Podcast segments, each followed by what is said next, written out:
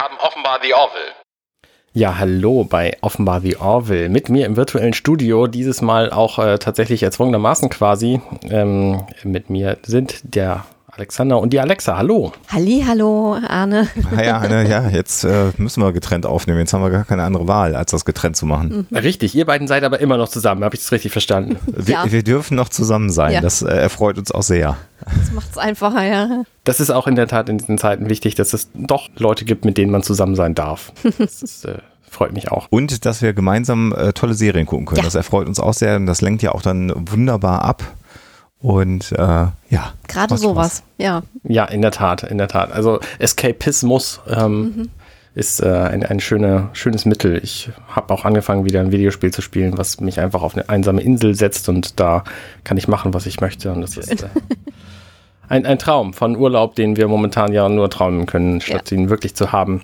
Ja, ja, ja. ja. Und wir haben jetzt richtig Action vor der Nase. Also jetzt äh, zum Ende der Episode ja. geht es ja gleich nochmal richtig ab, wie wir sehen werden. Richtig, genau. Wir besprechen, also das ist der Plan, wir besprechen in dieser äh, Folge des Podcasts den Rest der ersten Episode von The Orville damit wir auch da mal zu einem vorläufigen Schluss kommen und uns dann der nächsten Folge widmen können. Gibt ja, ja noch ein paar, ne? Richtig. Und genau. ähm, vielleicht sind wir sogar auch ein bisschen schneller das nächste Mal, weil da müssen wir die ganzen Figuren nicht nochmal mhm. vorstellen genau. und sprechen. Deswegen ähm, wäre das durchaus denkbar. Abgesehen davon finde ich aber auch diese, diese Werbepausenschnitte gar nicht so schlecht, ehrlich gesagt. Also mal gucken, was passiert. Ihr kriegt wir auf jeden Fall mal. jeden Monat von uns eine Folge und ähm, das das gefällt euch. so. Genau. Das hat euch zu gefallen. Sagen wir noch ehrlich. An, anders kriegen wir es eh nicht hin, weil ich immer keine Zeit habe. Sagen wir doch mal ehrlich, wie es ist. ja, wir, wir sind aber, äh, kehren zurück in das Labor äh, und haben ja hier gerade den Bananastrahl, also den Zeitverschiebungsstrahl ja erlebt. Und äh, vor der Werbeeinblendung der virtuellen äh, ist ja hier dieser Lab-Technician, outet sich jetzt irgendwie als Bösewicht. Verräter. Ja, Verräter, genau. Ja. Das ist ein schönes Wort, Alexa. Genau. Ich bin mir nicht sicher, ob wir überhaupt erfahren, warum oder woher er das will. Jedenfalls hat er sich wohl mit den Krill verständigt mhm. und ja. äh, die kommen da jetzt an. Genau, und er, also ich habe auch nochmal darauf geachtet, also wir haben es ja vorhin nochmal geschaut. Ich bin mir gar nicht sicher, ob seine Motivation genannt wird. Ich glaube tatsächlich, dass ähm, er ja vorher ausgenockt wird, bevor er da irgendwie befragt werden kann. Wahrscheinlich ist es Geld, wie immer. Ja, bestimmt, ja.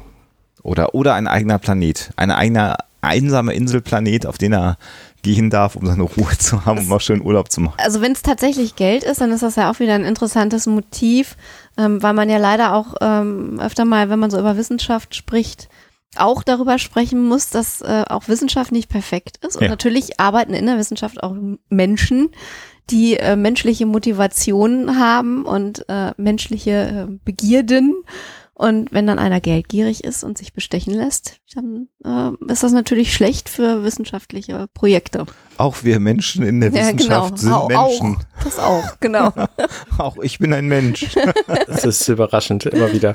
Ja. Und er schießt dann so einen Warnschuss hier durch den Raum und da finde ich ganz interessant, das ist ein bisschen anders als ja die, die große Inspiration von The Orville. Das sind nicht diese Phaser Beams, äh, sondern es sind ja quasi so Energie äh, äh, Geschosse. Projektile, ja, Projektile, genau. das ja. Wort hat mir gefehlt, danke genau. dir. Ja. Ähm, und ich finde ja in der Betrachtung, da habe ich heute nochmal drüber nachgedacht, das macht ja auch das, was gleich kommt, deutlich dynamischer, dass die nicht mit so Strahlen äh, schießen. Und wir haben ja bei Star Trek früher das manchmal auch gehabt, gerade bei, bei TNG, dass sie so einem Strahl auch ausgewichen sind. Das fand ich ja immer sehr amüsant, mhm. dass man so einem mhm. Phaserstrahl mhm. ausweichen kann, indem man sich nur schnell genug dreht.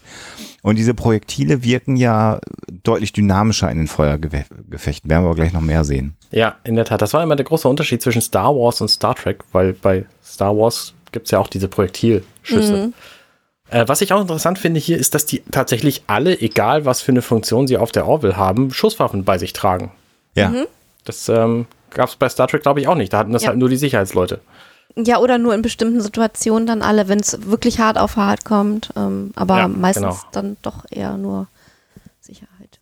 Genau. Aber diese angetackerten äh, Taschen und Halter, die sie ja auf dem Schiff nicht haben, haben sie hier auch. Das finde ich ja auch ganz interessant. Also die äh, die, die ähm, Uniformen sind da ja äh, veränderbar, um zusätzliches Material aufzunehmen. Also sprich eine, Ein Holster, das das Wort. Ich habe heute, hab heute ein bisschen Wortfindungsstörung. Bitte sehen Sie es mir nach, liebe Zuhörerinnen und Zuhörer.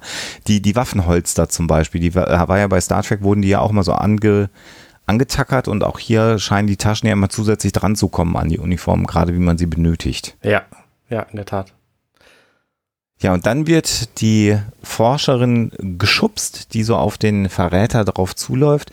Und Alexa hast du schon, sag noch mal. Ja, ich finde es so schön, weil das ist so eine Reminiszenz an äh, Indiana Jones ist, ne? Das ist mhm. dieser schöne äh, Ark of the Covenant äh, Effekt, also Bundesladen-Effekt. Ja. Und äh, ja. Ja, in der Tat. Das ist äh, ziemlich, ziemlich schön. Sie wird einfach total alt und dann mhm. wird auch hinterher festgestellt von, von Dr. Claire Finn, dass sie 125 Jahre alt ist, was ungefähr die 100 Jahre sind, die ja auch ange angeteasert wurden für dieses Gerät. Ja. ja. Das äh, finde ich ganz, ganz. Es ist ein bisschen gruselig so und mhm. ein bisschen eigenartig, weil sie mhm. da einfach liegen bleibt in der Zeit und als das dann fertig ist, rutscht sie halt erst runter, aber gut. Ja, das ist auch so eine Filmkonvention. Wobei ja. man könnte jetzt ja sagen, dass der Strahl sich vielleicht auch fixiert, weil irgendwie aus dem Grund geht der Strahl ja dann auch gleich aus. Ich stimmt, dann ja. rutscht sie. Und dann ne? rutscht sie ja. runter. Ja, ist richtig. Vielleicht gibt es ja so eine Art Traktor-Funktionalität, genau, ja. die die Sachen festhält. Aber äh, interessant, also ich finde, dieser Effekt ist für so eine äh, nett ist jetzt auch die, die, kleine Schwester von, aber für eine eher so nett gemeinte uplifting Sci-Fi-Serie schon auch ganz schön gruselig, der Effekt, finde ich. Also so ich, als Kind hätte ich mich da, glaube ich, vor mhm. schon auch geängstigt. Ja, in der ich. Tat, in der Tat. So, so einfach zu altern ist halt na, als Kind ist es für eine Weile lang bestimmt spannend, aber wenn es dann selber dann losgeht, dann irgendwann halt auch nicht mehr. Stimmt. Ja. Genau. Die Orville wird währenddessen von äh, einem großen Krillschiff quasi angegangen und ähm, das positioniert sich interessanterweise exakt gegenüber der Orville. Das ist ja, ja. auch so ein, so ein typisches Star Trek-Ding, dass die Schiffe sich niemals quer begegnen. Also inzwischen mhm. tun sie das tatsächlich so, aber früher ist es nicht passiert. Da war quasi der Weltraum eine 2D-Ebene, auf der die auf jeden Fall immer ja. äh, mit, mit, dem, mit der Oberseite nach oben ausgerichtet ja. waren und sich nur so begegnet sind. Das äh, ist ziemlich lustig. So, so dieses High-Noon-Western-Duell-Ding, ne? Und ja. Man mhm. sich so mhm. gegenüber. Fehlt noch das Tumbleweed im Weltall. So. Wobei ich sagen äh, muss, äh, trotz der Konvention, und die wird ja auch nachher gebrochen, übrigens ja hier in, in dieser Folge, das fand ich dann ja eigentlich ganz nett. Ähm, ähm, die, das, die Qualität von diesem Krill-Schiff äh, hat mich doch sehr beeindruckt, also Special Effects mäßig, weil ich finde, das ist auf einem extrem hohen Niveau und äh, auch so bei Next Generation, die ersten Staffeln, da sah das nicht so cool aus. Und wie dieser große Destroyer, der Krill da reinfliegt, das hat ja schon wirklich auch ein bisschen, du hast es vorhin schon gesagt, Star Wars. Äh, du hast es schon einmal aufs mhm, Büro mhm. gebracht. Also Star Wars Niveau, gute Special Effects, ähm, auch eine schöne Kameraarbeit. Also ich finde, das mhm. ist sehr, sehr schön inszeniert, dieses Schiff. Und es wird sofort deutlich, dass so ein Krill-Destroyer einfach auch ein bisschen größer ist als die Orville. Ja, und es sieht auch fies aus, ne? Wenn du es so frontal siehst, ja. äh, wie so ein Insekt irgendwie so ein bisschen. Wisst ihr, ob das ein, ein Shuttle, äh Quatsch, ob das ein Shuttle ist, ob das ein Modell war oder ob das digital animiert ist? Animiert also sowieso ich, nicht, aber. Ähm, also die Orville ist ja definitiv, das wird ja berichtet, an sehr vielen Stellen ein Modell. Mhm. Das haben sie auch absichtlich gemacht. Beim Grillschiff weiß ich es nicht, äh, ehrlich gesagt, habe ich nicht nachrecherchiert. Weil ich finde, die Texturen von diesem Grillschiff, mhm. die sehen schon ganz gut aus und das äh, wäre, also es sieht irgendwie gebraucht aus. Und ich könnte mhm. mir vorstellen, ja. dass das einfacher ist als äh, Modell, als wenn man das digital macht. Aber ich weiß es ehrlich gesagt auch nicht. Mhm. Könnte ich, könnte ich dir jetzt auch nicht ehrlich gesagt nicht sagen. Wenn es aber digital ist, dann ist es wirklich gut gemacht digital, weil gerade wenn digitale Effekte ja so ein bisschen mh, gut gemacht sind, fallen sie einfach, einfach sofort auf. Mhm. Das ist übrigens ein großes Problem der nochmal Star Wars, der ersten, äh, äh, also der der Prequel Star Wars Trilogie. Da hat man so viel mit mit mhm. Computer gemacht und nicht alle Sequenzen, die man rein computeranimiert gemacht hat, funktionieren heute noch, finde ich mhm. zumindest mhm. persönlich. Ich finde, es gibt Stellen, da sieht man ganz eindeutig dass zu viel Computer oder man sich zu sehr auf Computer verlassen hat. Und äh, du sagst, das ist ein bisschen dreckig. Ich würde sagen, es wirkt eben organisch. Es wirkt so, als ob man es anfassen könnte, dieses Grillschiff. Ja, genau, genau, finde ich auch. Gerade als diese Shuttles hinten da aus diesem Loch äh, rausfliegen, das finde ich, sieht schon ziemlich echt aus. Mhm. Ja.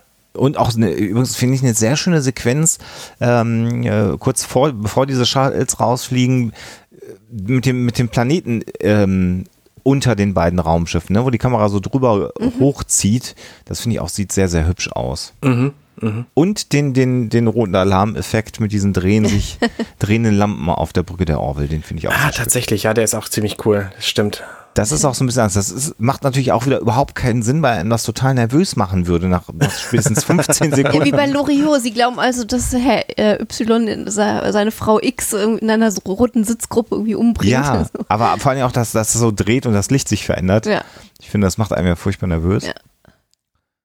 Ja, aber da, ich finde das auch schnell geschnitten jetzt, gute Abfolge und jetzt wird ja der Orville bewusst, dass der Captain nicht mehr antwortet. Ne? Sie wollen ihm ja sagen, dass sie mhm äh, Shuttle auf dem Weg sind und da kommt dann wieder so ein Gag reingeschnitten, wo die beiden vorne feststellen, dass sie heute nicht pünktlich um ja. fünf Feierabend machen können. Das ist das ich, schon wieder, ich kenne kenn ihn ja nun zu Genüge, aber ich habe mich über den Spruch wirklich nochmal amüsiert.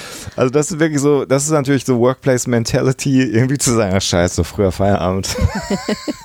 Ja. Und Menschen sind ja so. Also das finde ich ja auch bei Star Trek immer so spannend. Ähm, man hat früher mal den einen oder anderen Schichtwechsel gesehen.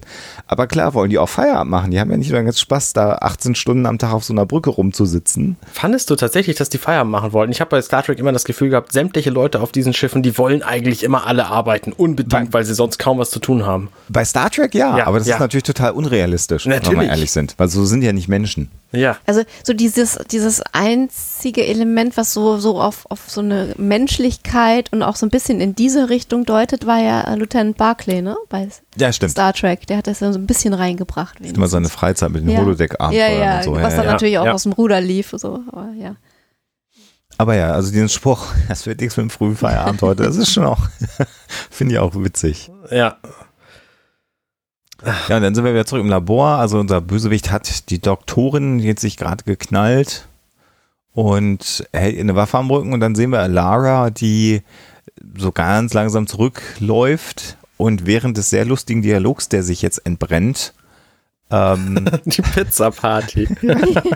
also ja, er kriegt ja die Aufforderung der Captain zurückzumelden, dass die Krill in, in Frieden kommen, was natürlich keiner glaubt. Und dann sagt er, sie kommen für eine Pizza-Party. Oder, oder Kelly sagt es ja viel mehr, ne? Ja, genau. Und das Geile ist, dass auch da wieder die beiden ja. vorne sagen, oh, können wir da runtergehen, die haben eine Pizza-Party. Das ist so geil. Das ist so witzig, dass sie wirklich alles für bare Münze nehmen und das ist, das betrifft sie quasi sofort, weil da würden sie natürlich auch gerne mitmachen, weil wer genau. würde nicht gerne bei einer Pizza-Party dabei sein? So. Definitiv. Und, und dann auch dieses, dieser, dieser Banter, der dann so weitergeht. Nee, das ist aber nur hier für die Leute im Büro. Und äh, Ed Mercer dann sagt, ja, hier im September sind total viele Geburtstage gerade. Das ist, das ist einfach so, so ein Quatsch einfach. Ja. Und das ist natürlich jetzt genau die Ablenkung, die äh, Lara benötigt, um ein Stück von so einem Wandpanel abzureißen und mit ihren Superkräften dem Typen an den Kopf zu ballern. Genau, das ist einer von den, von den vielen Momenten in, diesem, in dieser Folge, wo wir sehen, dass Lara einfach super stark ist. Genau, weil ihr Planet natürlich eine andere Schwerkraft hat als die Erde oder andere Planeten. Ja. Ja, und damit und, ist Derek dann überwältigt äh, und äh, die Helden auf dem, auf dem Planeten sind quasi wieder frei, aber haben jetzt natürlich das Problem, dass da zwei Krill-Shuttles ankommen. Und Ed Mercer hat nochmal das Problem, ganz deutlich zu machen, dass es keine Pizza-Party gibt. I repeat, there is no Pizza-Party. ja, genau, genau. Das ist halt, genau. Die, jetzt kommen halt die Krill ähm, klar, jetzt und jetzt versuchen sie halt zu, genau, jetzt versuchen sie halt erstmal rauszukriegen, was sie denn als nächstes machen sollen. Und dann sagt halt der, der Dr. Aronoff hier, nehmt einfach das Gerät mit, das könnt ihr einfach abschrauben und dann ähm, geht's da hinten, ähm, geht's da hinten, es gibt, es gibt da hinten Ausgang so. Und ähm, dann kommen diese Grillschiffe an. Und das und ist relativ dynamisch gemacht alles, ja. Ja, es ist sehr schnell geschnitten alles und auch die, die Special Effects sehen einfach so im, im blanken Sonnenschein bei blauem Himmel, Special Effects, das musst du auch erstmal dich trauen mhm. in, in einer Fernsehserie, äh, ohne dass es blöd aussieht. Und es sieht nicht blöd aus. Mhm, mhm, stimmt. Auch, dass die Leute direkt aussteigen aus diesen ja offensichtlich CG äh, gemachten Raumschiffen. Äh, da gehen ja die Klappen auf und dann laufen die Krills da raus aus den, aus den Schaltern. Das sieht einfach gut aus. Also, ja. Das habe ich schon deutlich schäbiger gesehen, genau. Ja. Und diese, diese, diese ganze Anlage ist, glaube ich, tatsächlich, da drehen alle Sci-Fi-Serien in den USA ständig irgendwie, glaube ich. ja, diese Wasserbassins da, die bieten sich auch einfach an, um irgendwie schön auszusehen. Ja. Genau, währenddessen wird dann quasi die Orville ähm, angegriffen im, im Orbit des Planeten und auch diese Schiffe schießen mit, äh, mit Projektil ja, Laserschüssen als ja. mehr als, als so Strahlen. Und wir haben hier am Anfang natürlich das, was wir sonst auch bei Star Trek haben, also diese unglaublich behäbigen Schiffe, die dann so ganz langsam fliegen und sich immer treffen. Also im Prinzip wie, wie ja eine Seeschlacht zwischen mhm. Schiffen, die ja auch nicht schnell ausweichen können. Ähm, und das hat ja auch äh, Star Trek immer ein Stück weit behäbig äh, gemacht, was so Raumschlachten anging. Mhm. Gucken wir mal, wie es gleich weitergeht und sind jetzt aber erstmal zurück auf dem Planeten und sehen, wie die Krill die wirklich sehr fies aussehen, auch mit diesen Helmen, äh, die sie ja tragen, äh, in die Anlage jetzt reinkommen, in die Forschungsanlage. Ja, und ich finde das so schön, dieser Moment. Ähm, ich glaube, Kelly sagt, äh, folg einfach Alara. Mhm und der Dr. Aronoff fragt, wer ist denn Alara? Ja. Ich bin doch dabei, Namen zu lernen. Ja. Und das ist genau das, was jeder ja. Zuschauer in diesem genau. Moment auch denkt. Und genau. das ist so schön. Und dann tritt sie nach vorne und sagt, ich bin Alara. Und so, und alles ist klar. Und wir wissen jetzt, wer sie ist, weil von ihr, ne, sie ist relativ wichtig. Von ihr haben wir aber bislang noch nicht so wahnsinnig viele Namen gehört. Und jetzt äh, wird halt nochmal erwähnt. So, das ist Sehr einfach, geschickt. Also, es ist nicht nur komisch äh, in der Situation, sondern der Zuschauer fühlt sich dadurch auch noch mehr irgendwie angenommen genau. äh, und verstanden. Ja. Insofern ist wirklich äh, großartig großartig geschrieben. Das ist einfach äh, ein ganz kleiner Kniff, aber schön gemacht, ja. tatsächlich, ja, damit man zufrieden ist und dann auch weiß, um wen es eigentlich geht. Genau. Und dann sehen wir eine kurze Sequenz, wo die Krill ihre Helme abnehmen. Und das ist so der Moment, wo ich, wo ich dachte, okay, wir sind tatsächlich in einer modernen Science-Fiction-Serie, ja. weil mhm. diese Art der Helme, die gab es früher einfach nicht. Ne? Da waren es halt irgendwelche Helme, die man aufgesetzt hat. Die gibt es ja auch heutzutage nicht so, sondern das ist einfach Science-Fiction, dass die quasi aus irgendwelchen Ohrstücken sich äh, in Nanoplatten-Manier irgendwie dahin äh, platzieren, wo sie dann Helm sind. Die, so, so was, äh, einen ähnlichen Mechanismus gibt es in der Serie Stargate.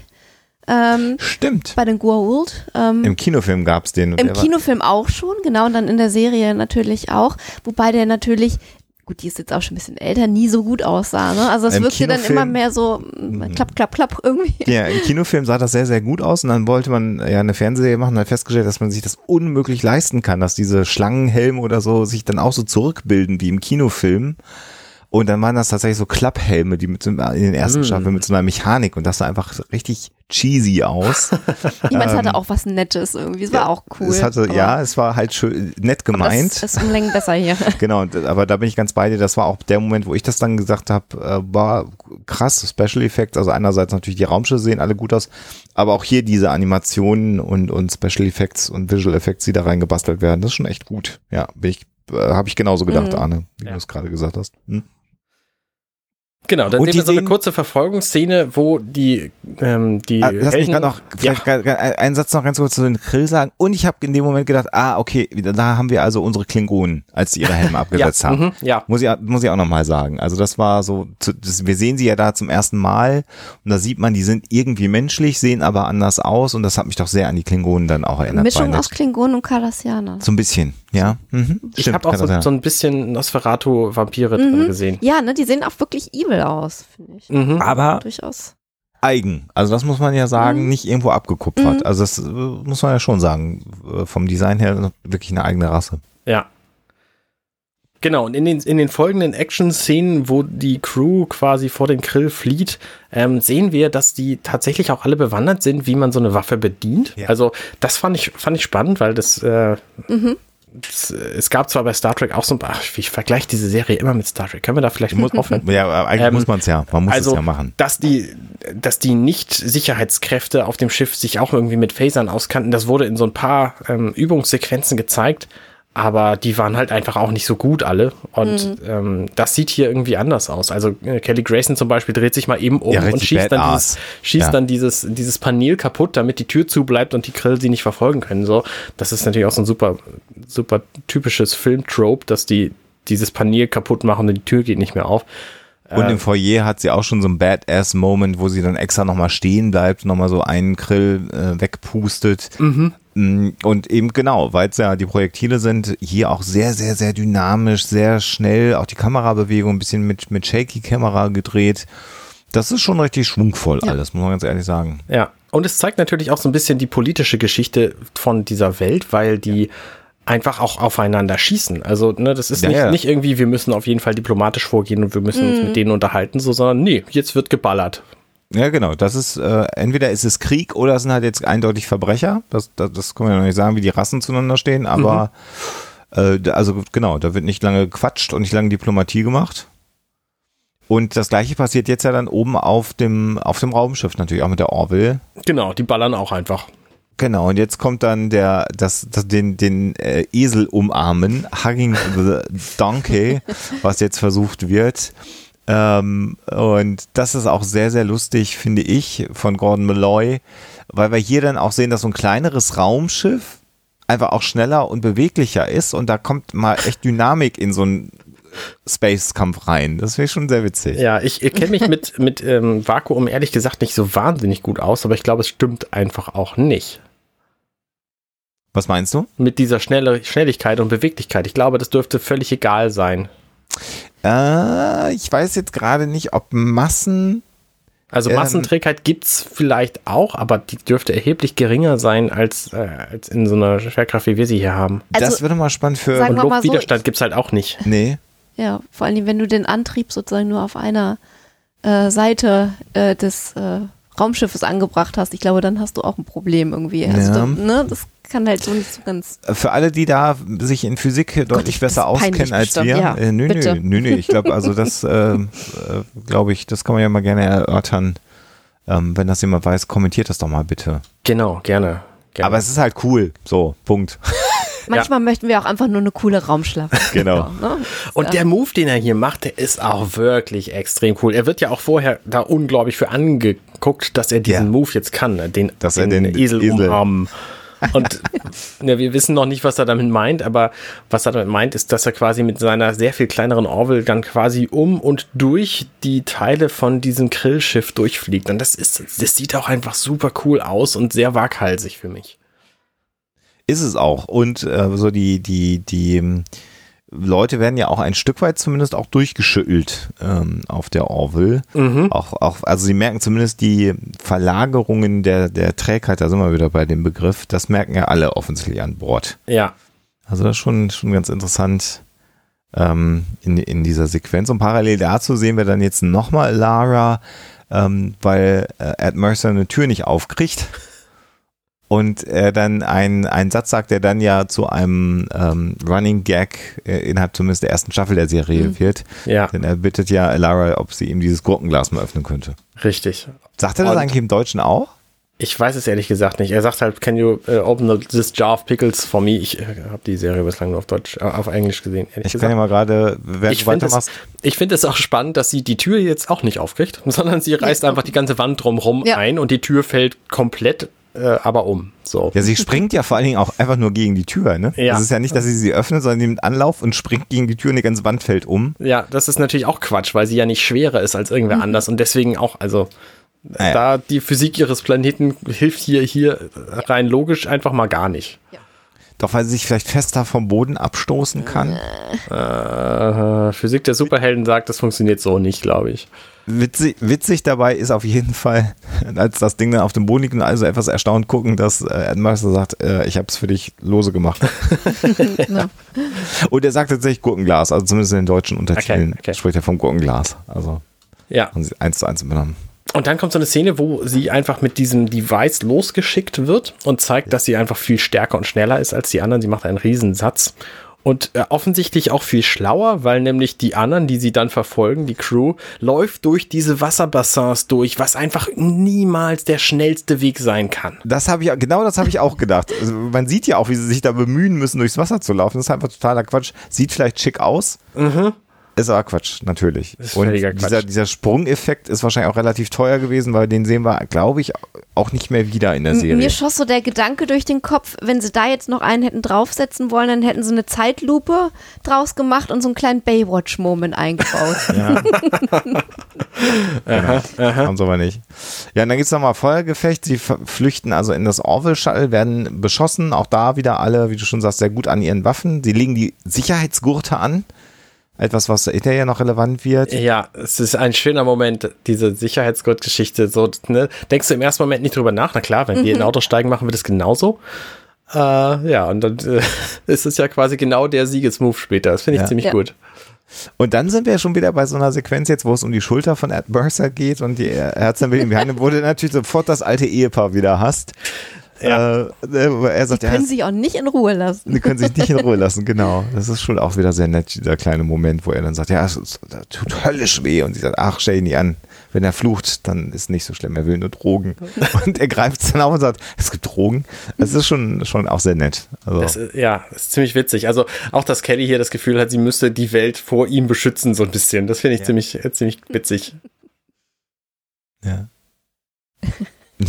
Aber auch dieser Blick, ach, äh, äh, ich, das stimmt doch gar nicht. Ich hab, oh, es gibt Drogen. ja. Ja. ja. Das ist schon, schon witzig. Also, genau. Ja. Und während sie starten, haben sie dann so ein bisschen Schwierigkeiten, ähm, weil die Orville nämlich ganz einfach äh, langsam ihre Deflektorschilde verliert. Und außerdem haben sie einen Krill an Bord und der bedroht sie mit einer Waffe. Und dann kommt die nächste Werbepause, die Aber wir jetzt einfach mal überspringen.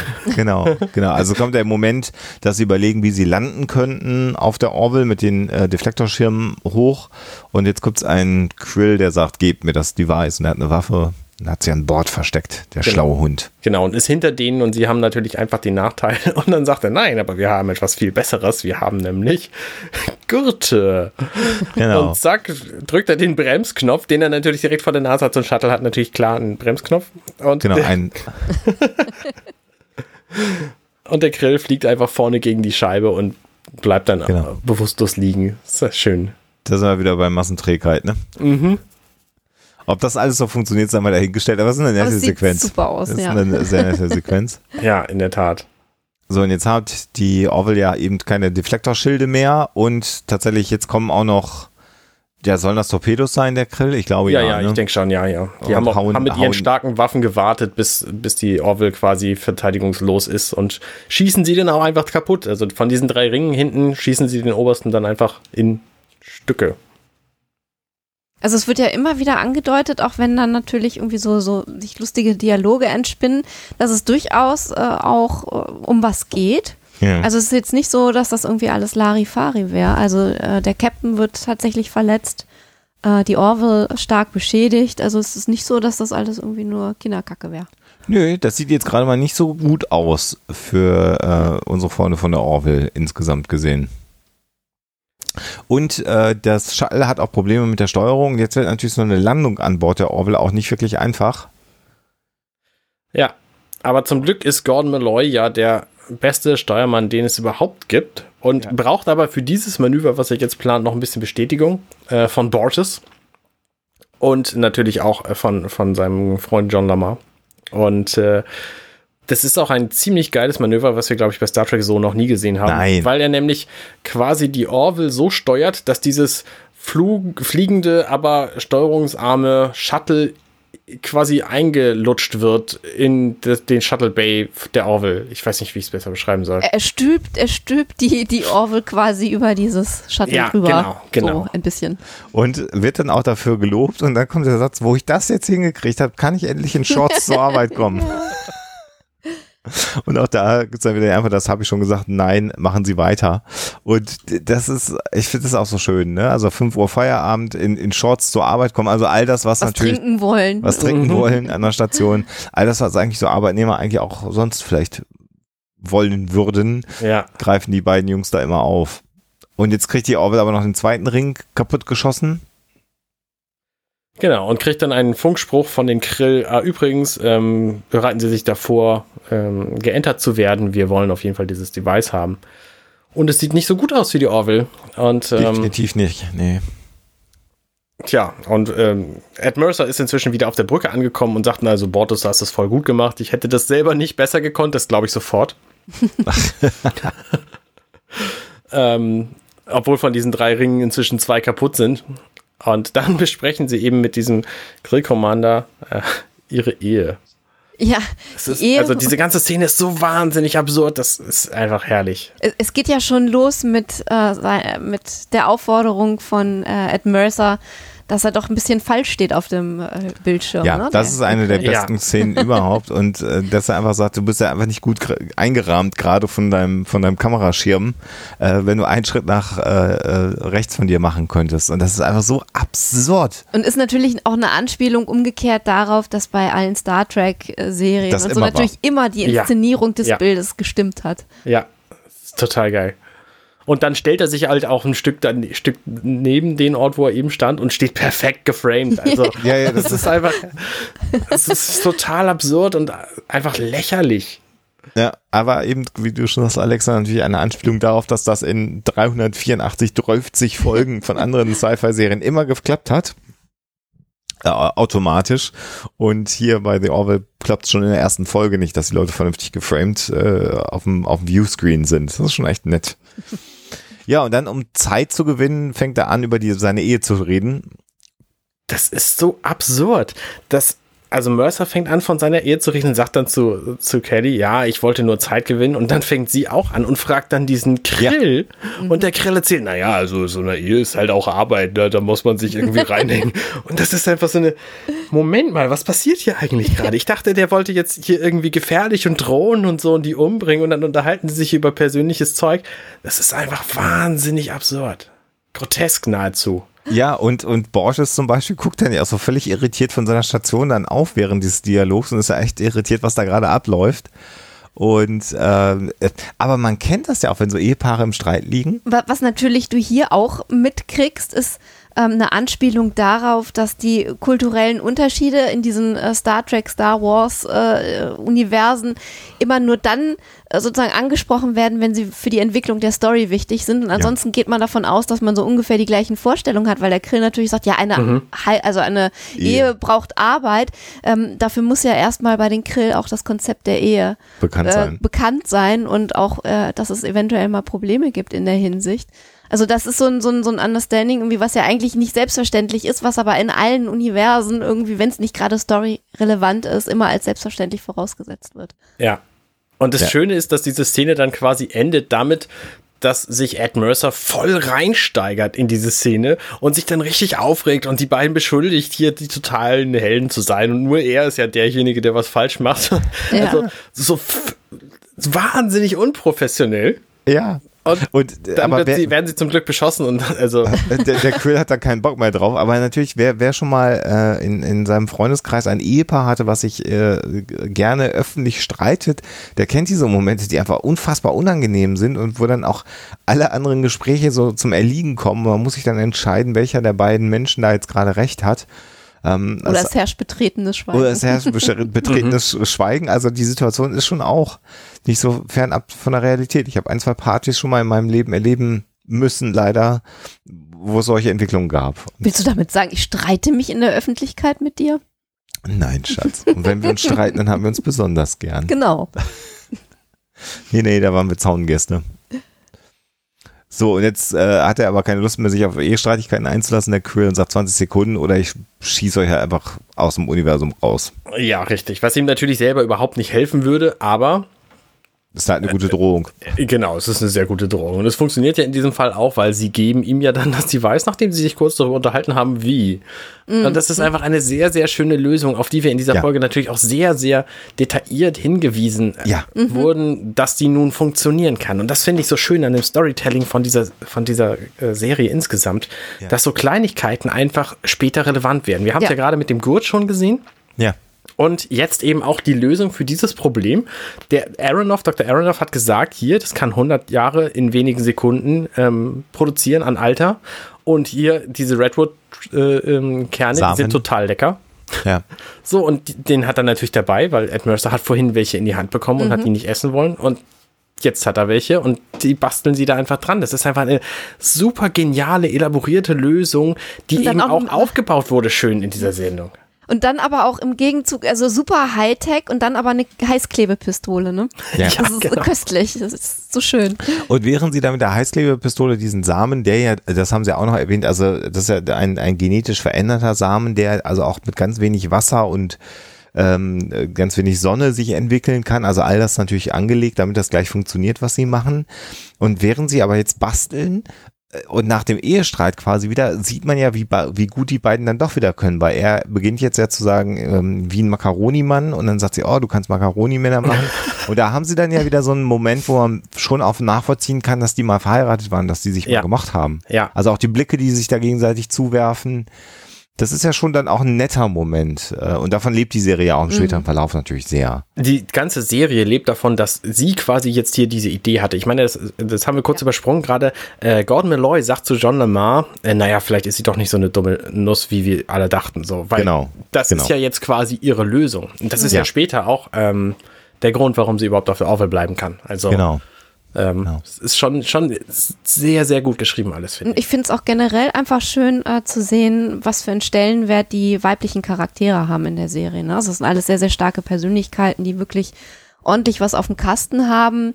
Ähm, und ein bisschen dullig sind eigentlich immer nur die Kerle irgendwie. Mhm. Wo, wobei die natürlich auch jede Menge auf dem Kasten haben, aber äh, ich finde die Darstellung der Frauen doch wirklich sehr, sehr positiv. Ich finde die Darstellung auch der Männer finde ich sehr treffend. Also ich kann mich ja, mit ja. all denen auch total identifizieren. Ja, und äh, es, ist, es ist nicht künstlich. Also mhm. sie sind, das Schöne an dieser Serie ist, dass die äh, Menschen äh, im, im Grunde genommen genau so sind, wie wir heute sind. Sie haben halt andere Technologie zur Verfügung.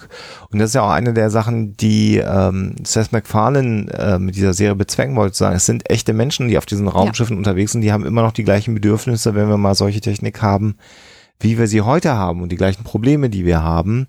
Ähm, und er setzt nicht voraus, dass wir in 200 oder 300 Jahren komplett anders sind als Lebewesen, als, als was, fühlende, empfindende Wesen. Was ja bei Star Trek, genau, weil es eine so Utopie ist. ja auch ist, schon immer ein Stück weit der Fall war. Ja, mhm. genau. So eine Unterscheidung finde ich. Also bei Star Trek sind die Menschen immer ein bisschen weiterentwickelt. Vielleicht jetzt bei den neueren Star Trek-Serien hm, nicht. Da wird es jetzt gebrochen, ja. aber so in den in den äh, 90er Jahren so die, ne, die, die Stoßzeit der Star Trek-Serien, da war das eher so. Und bei Deep Space Nine hat man es ja absichtlich gebrochen. Also da war es dann ja schon so, dass man auf Konflikt aus war. Mhm. Ähm, aber so Next Generation Voyager, die waren ja schon alle auch sehr ethisch mhm. und ja, wenn, wenn wir sozusagen unsere Berufe ausüben, dann tun wir das für die Gemeinschaft und nicht, weil wir uns irgendwie persönlich ja. bereichern wollen. Also so dieser Gedanke, der schwang halt immer mit. Ja. ja. So, jetzt schicken sie also ferngesteuert diesen Samen mit einem Shuttle. Das finde ich auch schön, dass man so einen Shuttle auch fernsteuern kann. Das finde ich auch mal, finde ich eine interessante Idee, weil sie ja keinen, keinen Transporter haben. Genau. Und wenn du halt solche Geräte bauen kannst, wie wir sie hier die ganze Zeit sehen und äh, solche Technologien hast, dann kannst du halt so einen Shuttle natürlich fernsteuern. Dann fliegt das einfach von alleine darüber. Äh, finde ich eine ganz konsequente Lösung, die jetzt auch nicht großartig diskutiert wird, sondern man macht das einfach.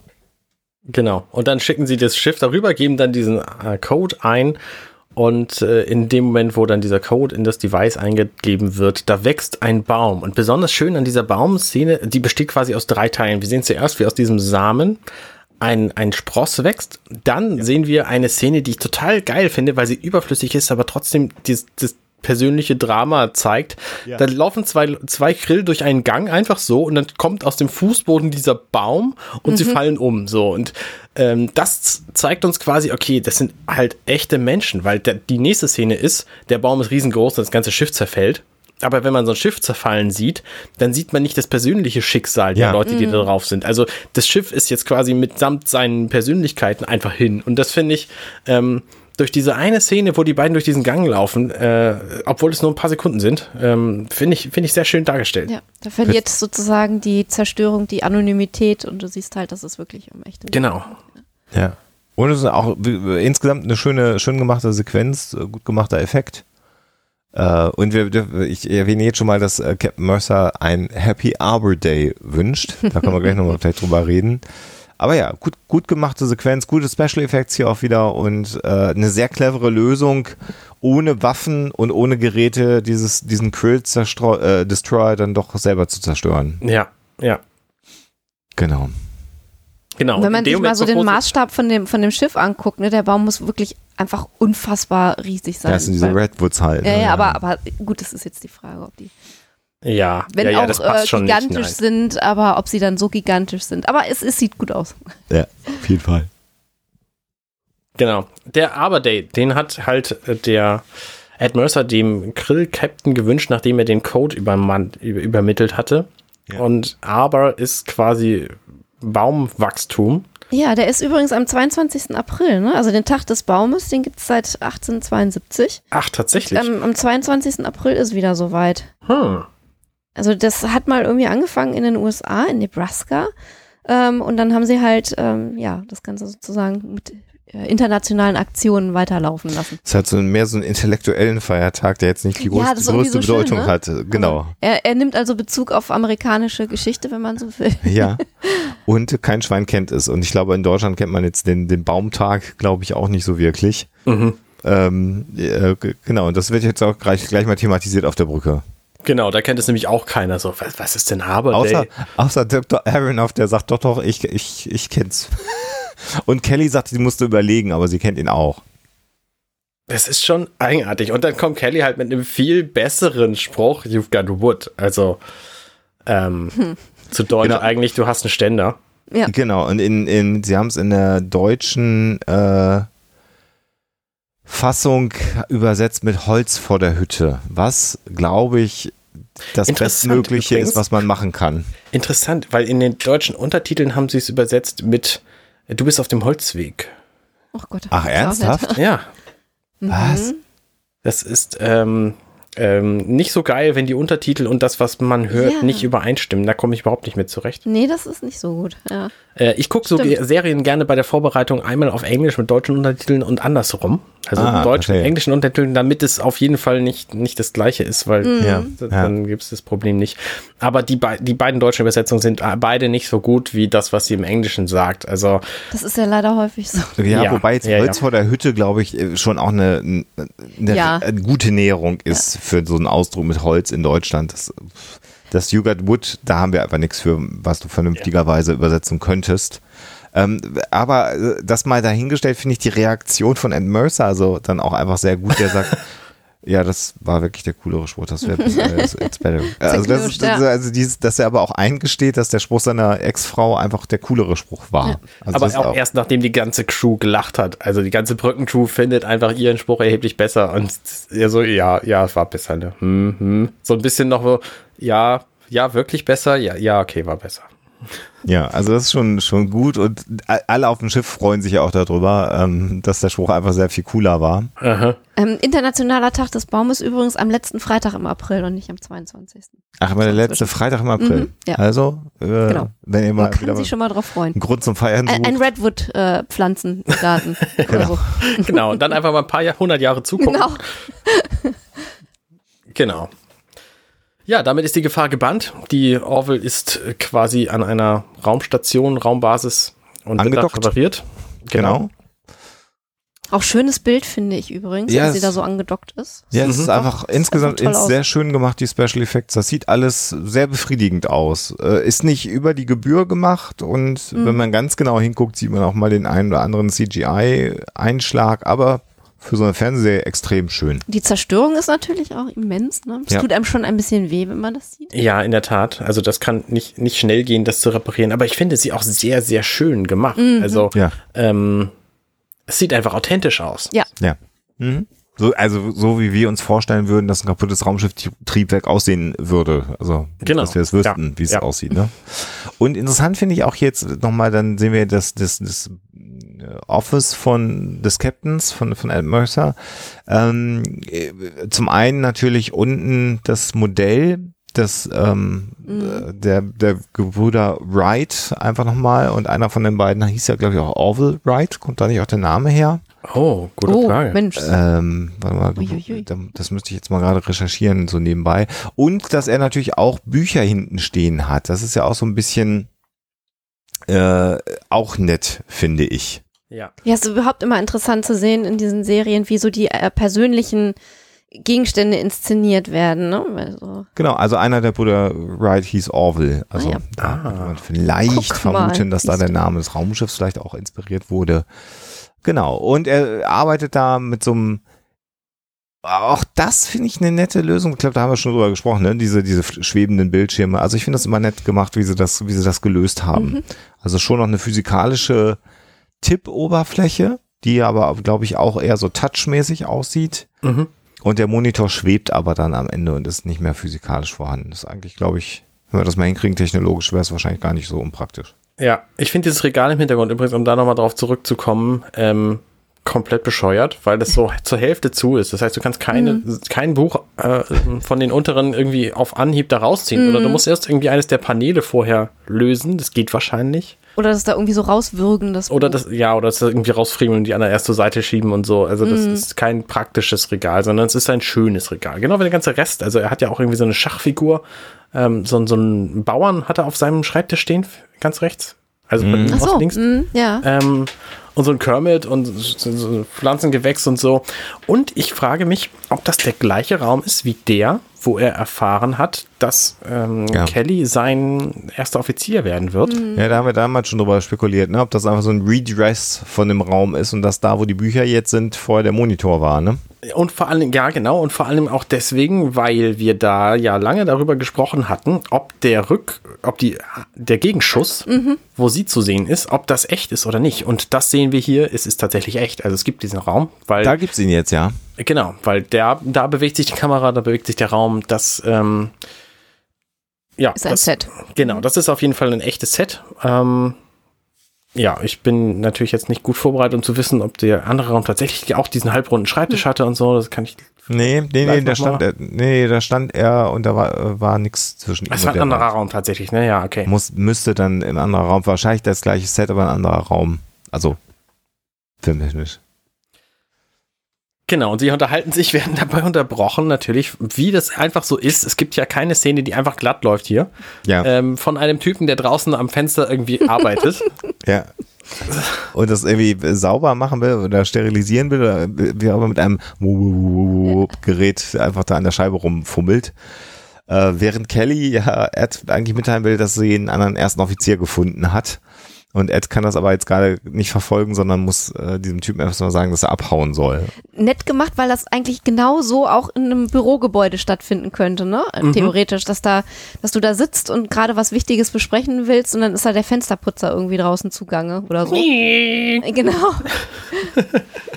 Und der kommt dann halt auch wieder und das ist halt einfach, und das ist jetzt, da, da, da siehst du, das ist ein cheesy Special Effekt mit der, mit der Schwerelosigkeit. Das sieht nicht so wirklich realistisch aus, aber es ist total witzig. Mhm finde ich. Ja.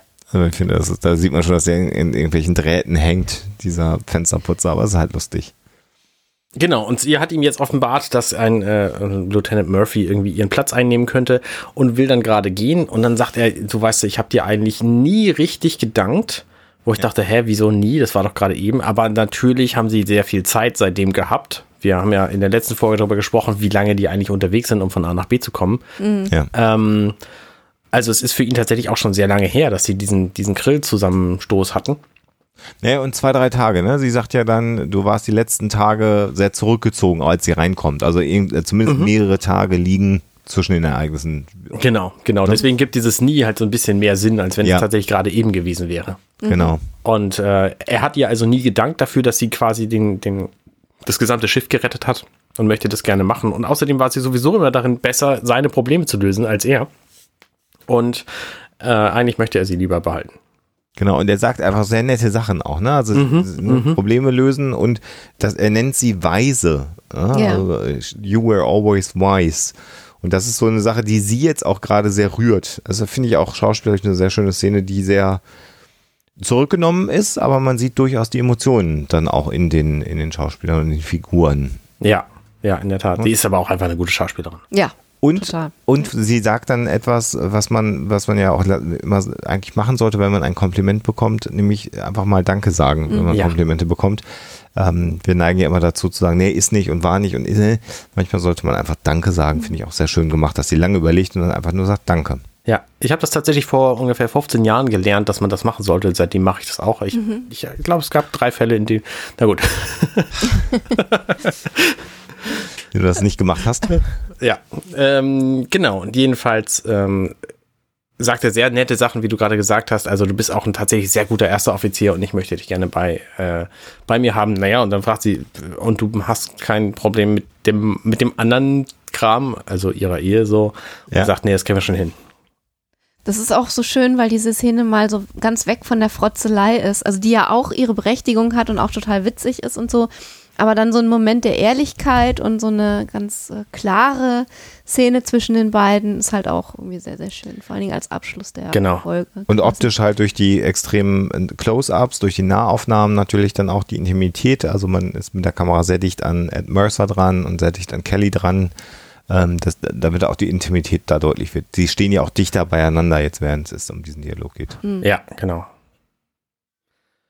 Ja, und die letzte Szene findet auf der Erde statt.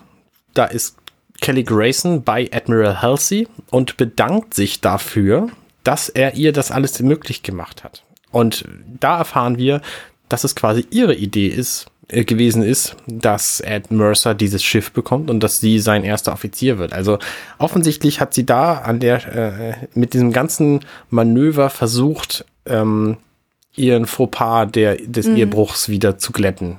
Ja, ja, weil ja auch das, was sie äh, getan hat, um sozusagen die Ehe äh, aufs Spiel zu setzen, äh, auch Auswirkungen auf seine Karriere gehabt hat. Ne? Also sie fühlt sich sicherlich äh, in, in gewisser Weise mitschuldig daran, dass seine Karriere so ein bisschen auf Eis gelegen hat, weil es ihm nicht gut ging. Mhm. Und da ist das natürlich dann eine nette äh, Aktion, ihm dann wieder auf die Sprünge helfen zu wollen. Genau. Würdest du natürlich auch nicht machen, wenn du nicht jemanden dann doch noch gern hättest. Ne? Also das ja, richtig. Auf jeden Fall.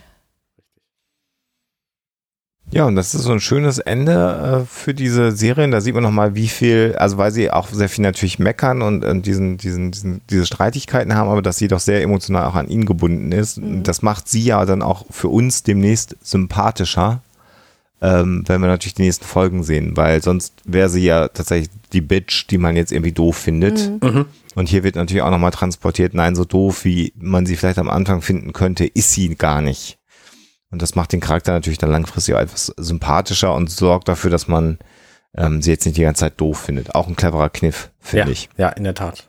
Und sehr generell so, äh, finde ich vor allen Dingen auch sehr gut gemacht in der Serie, dass die Charaktere immer sehr viele verschiedene Facetten haben. Ja.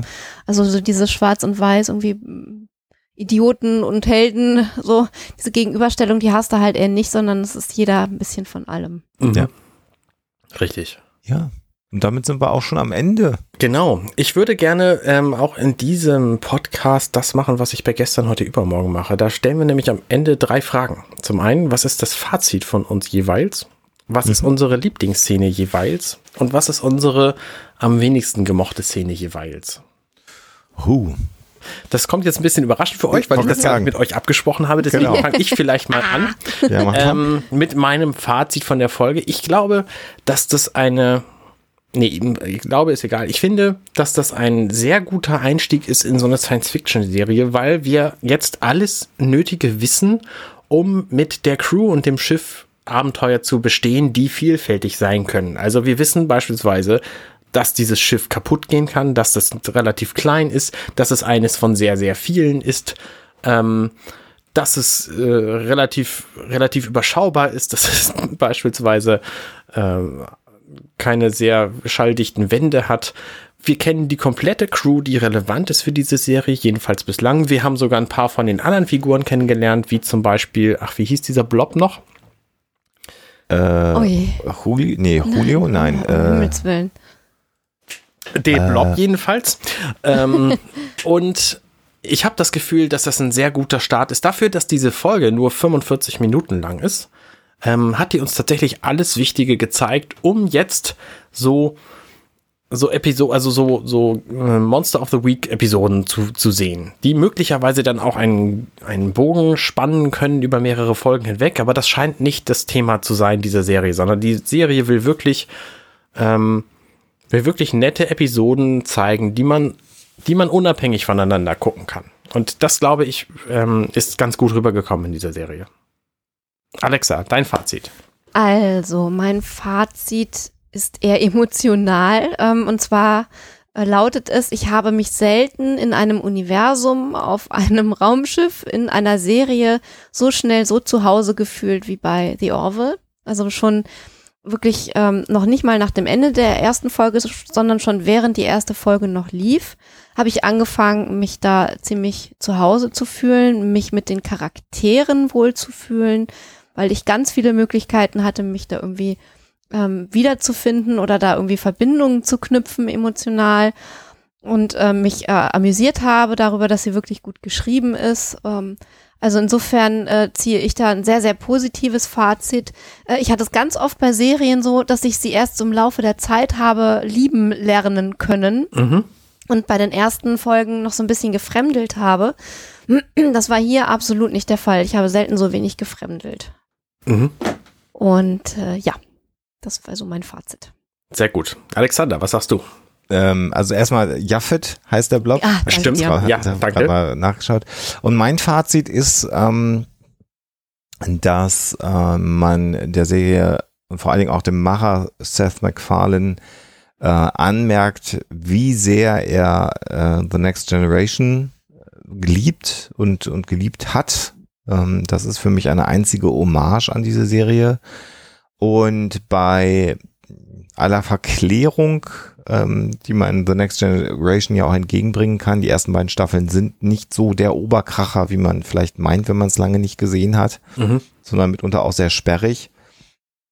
Ist das, und da bin ich bei Alexa, hier ein Pilot, der dich sofort in die Serie reinsaugt. Und da ist einfach alles richtig gemacht, wenn du eine episodenhafte Serie so wie The Next Generation machen möchtest. Mhm. Wenn man serielles Sci-Fi äh, erzählen à la Netflix machen mhm. möchte mit düsteren Untertönen, dann ist das sicherlich überhaupt nicht deine Serie. Aber äh, es gibt ja auch an keiner Stelle irgendwas, was uns äh, glauben machen möchte, dass man das versucht hat, sondern hier geht es darum, eine episodenhafte Serie à la The Next Generation zu machen in einem modernen Gewand und das ist für mich an allen Stellen gelungen und ich war unfassbar begeistert von dieser ersten Episode, genau wie Alexa. Und ich wusste, wenn dieses Niveau gehalten werden kann, wird das eine super Serie. Und äh, ob das gehalten wird, werden wir uns dann ja in den nächsten Folgen anschauen. Genau.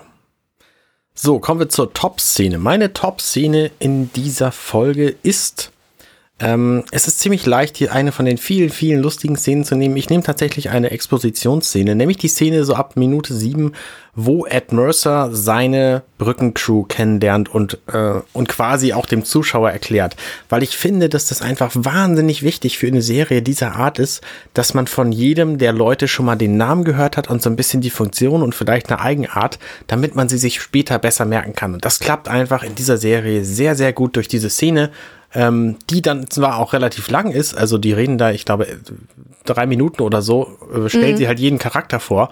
Aber das ist einfach super hilfreich. Und wenn du, wenn du vergessen hast, wie irgendwer heißt, dann kannst du einfach in diesen Moment nochmal reinspringen und dir das eben wieder zu Gemüte führen. Und dann, dann äh, weißt du halt auch wieder, wer wer ist. Und das finde ich, ähm, das braucht einfach so eine Serie und das hat äh, hier sehr gut geklappt. Mhm. Meine Lieblingsszene, ich äh, wüsste jetzt die Minute nicht ganz zu sagen, ist ziemlich am Anfang, ähm, als äh, Ed Mercer sein Kommando erhält äh, und sich da also mit dem Admiral äh, unterhält und mhm. dann auch Marbles und Minz äh, irgendwie verwechselt und ja, also ich bin da etwas einfacher gestrickt. Ich finde es einfach großartig. Ich ja. mochte diese Situationskomik. Ja. Alexander? Ja, es gibt so viele, so viele sehr gute Szenen. Ähm ich finde, ich finde diesen Ehestreit, den alle hören und wo die Brückencrew hm. äh, sich darüber lustig macht, ähm, schon auch extrem gut. Ich glaube, das Ende äh, hier bewegt mich doch am meisten, wie dieses ähm, Ehepaar, was sich getrennt hat, dann aber über ihre Arbeit zueinander findet. Also die Szene, wie Commander Grayson dann nochmal zu Ed Mercer da in das Büro kommt und er am Ende ja nochmal, den Sagt haben wir gar nicht vorhin besprochen, haben gesagt, Welcome aboard the Orville. Also tatsächlich das erste Mal jetzt vernünftig äh, die erste Offizierin an Bord begrüßt und dass, äh, dass trotz aller persönlicher äh, emotionaler Dinge, die da im Weg stehen, er ein so guter Captain ist um die Qualität, ähm, die sie als Offizierin hat, zu erkennen. Und das sagt, glaube ich, auch ganz viel darüber aus, wie ja auch sein Führungsstil ist und ihre, ihre Position an Bord ist. Sie ist die Problemlöserin für den Captain. Mhm. Und das finde ich so eine sehr, sehr schöne, sehr kleine Szene. Da hätte es den, den, den Fensterputzer gar nicht zwingend geben müssen. Der verschwindet dann ja auch schnell genug, damit also dieser emotionalen Geschichte mehr Raum gegeben wird. Das ist glaube ich, meine Lieblingsszene hier an der Stelle, weil das auch ganz viel über die beiden nochmal uns erklärt. Mhm, mhm. Okay. Flop-Szene ist wirklich, wirklich schwer, weil ich tatsächlich sehr, sehr, sehr viel an dieser Serie sehr gelungen finde. Gerade in der ersten Folge ist extrem viel richtig gemacht worden. Wir haben das schon diverse Male besprochen. Also die ganzen Feinheiten, die alle darauf hindeuten, dass denn dieses Problem gelöst wird mit dem Grill und so. Ähm, das Einzige, was mir tatsächlich negativ aufgefallen ist, ist die mangelhafte Physik mit der, ähm, mit der Rolle von Helston Sage, also der Lara Kitan die einfach ein bisschen eigenartig dahin. Mm. Weil das, das funktioniert im, also da bricht für mich die Realität einfach so ein bisschen. Und das, äh, also dieser Sprung beispielsweise, okay, den, den nehme ich noch hin, aber dass die, die sich gegen die Tür wirft, mhm. ist einfach Quatsch. Ohne sich die Knochen zu brechen auch, ne? Naja, das meinetwegen, sie kann ja meinetwegen stabil gebaut sein, aber sie hat einfach nicht die Masse, um dieses, ne, ich meine, sie wiegt einen Bruchteil von der Tür, die sie da umrennt. Mhm. Und das, das ergibt einfach keinen Sinn. So, für mich jedenfalls nicht. Ja, so ungefähr da würde ich auch ansetzen. Äh, die Sequenz, äh, die ja auch gar nicht so lange ist, wäre für mich auch so eine der weniger guten und da, wo sie halt danach dann durchs Wasser rennen ja, tatsächlich. Ja, auch total doof. Weil, weil es ist nicht, es ist nicht, es reicht nicht, um wirklich witzig zu sein. Ja. Dazu hätte man es vielleicht noch ein bisschen mehr überspitzen müssen, aber es ist auch nicht klug oder, oder gut gemacht oder so. Also das ist vielleicht wirklich so eine der Szenen, wo ich sagen würde, das finde ich von der Inszenierung her ein bisschen schwächer. Mhm. Ja, da, da, muss ich jetzt, ich werde mich zukünftig bemühen, dass das nicht so oft passiert, aber da bin ich auch bei Alexa. Das ist so, diese Wasserszene ist einfach so, die ist doof. Also die hat nicht funktioniert, äh, würde ich behaupten. Ich, ich könnte mir auch vorstellen, dass man hinterher gedacht hat im Schnitt, äh, ach, das hätten wir schöner machen können, aber dann war man nicht mehr am Drehort und hat es auch nicht mehr nachdrehen können. Äh, das ist, könnte ich mir vorstellen, dass man das für witzig gehalten hat. Äh, nee. Also und Baywatch hätte übrigens auch nicht funktioniert, weil das das Pacing, ähm, also den Rhythmus der Folge komplett zerschossen hätte. hätte. Also das kannst du einfach nicht, nicht nee. bringen. Ja. Um nochmal vielleicht einen Plot tatsächlichen äh, Haken aufzuweisen, der Derek, dieser, dieser Gehilfswissenschaftler, der dann plötzlich einfach negativ wird, der scheint ja. ein bisschen unmotiviert dahergegeben ja, zu sein. Ja, das stimmt, okay. das stimmt. Das, das ist der, der klassische Bösewicht. Mhm. Und wir haben ja darüber gesprochen schon, dass, dass wir da gar nicht erfahren, warum er. Genau. Das ist ein bisschen schwach. Aber ja. ansonsten sehr gute Aber weil, erste weil Folge. So vieles, genau, weil so vieles so gut ist, sieht man es ihnen auch nach, finde ich. Mhm, mhm. Ja. Ja, wunderbar. Damit äh, haben wir die erste Folge nun sehr knapp und kurz äh, besprochen. Also das ist für in, meine in, Verhältnisse rasend schnell. In entspannten drei Stunden. Das ist so, ja, ja, kann man mhm. machen. Mhm. Aber ich finde, sie hat es auch verdient, weil wir natürlich auch ja. sehr, sehr viel über die einzelnen Figuren gesprochen haben. Das werden wir, wie gesagt, in Zukunft nicht mehr so intensiv machen. Ähm, aber wir werden natürlich weiterhin über alle Szenen sprechen, die wir da zu sehen bekommen. Und aber die nächste Folge ist auch schon wieder schön. Ja. Die ist ja auch schon sehr schön, die nächste Folge, ja. Willst du vielleicht kurz, äh, kurz teasern, was wir in der nächsten Folge zu sehen bekommen? Wir, wir, wir, wir, wir erleben, wie es sein kann, wenn man als Mensch selber im Zoo auf der mhm. falschen Seite des Zauns ist. Mhm. Finde ich, find ich schon wieder Gänsehaut. Ich finde das so großartig. Ja, mhm. ja, schönes, schönes Thema. Auch natürlich das, was das mit den Gefangenen dann macht. Aber gut, mhm. da gehen wir in der nächsten Folge sehr intensiv drauf ein. Ja. Ähm, also freut euch, um es nochmal gesagt zu haben, an die nächste Folge erscheint genau wie diese hier auch an einem Samstag und zwar eine der ersten Samstage des Monats. So erster oder zweiter Samstag ist es. Immer.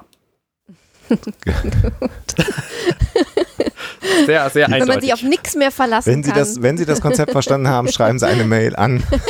Genau, genau. Wer mir einen, einen Graphen bauen kann, wann das in, im Jahr 2034 dann mit der 15. Folge. Der kriegt von dir eine CD. Nee, eine, eine Audiokassette, nee, eine Schallplatte, ein eine Schallplattenset der ersten Episode so. hier. Genau, so sieht's aus. so machen wir das. Ja, lieber Alexa, liebe, äh, Moment, nur mal Lieber Alexander, liebe Alexa, ich komme schon durcheinander hier. Ähm, vielen Dank, dass ihr mit mir in diese Folge eingestiegen seid. Sehr gerne. Danke dir. Ähm, es hat mir wieder einen Riesenspaß gemacht mit euch. Uns oh ja, auch. das war ein Fest. Und ich freue mich auf unsere nächste Folge. Wir uns auch. Ihr da draußen, passt auf euch auf. Und genau. Bis demnächst. Bis denn. Ciao, ciao. Tschüss. Hey, ich bin Arne und das war offenbar The Orville. Wenn euch dieser Podcast gefällt, dann unterstützt mich doch gern. Ich schneide, produziere und hoste diesen und weitere Podcasts wie auch andere Projekte im Netz. Informationen zu Unterstützungsmöglichkeiten findet ihr auf compendion.net.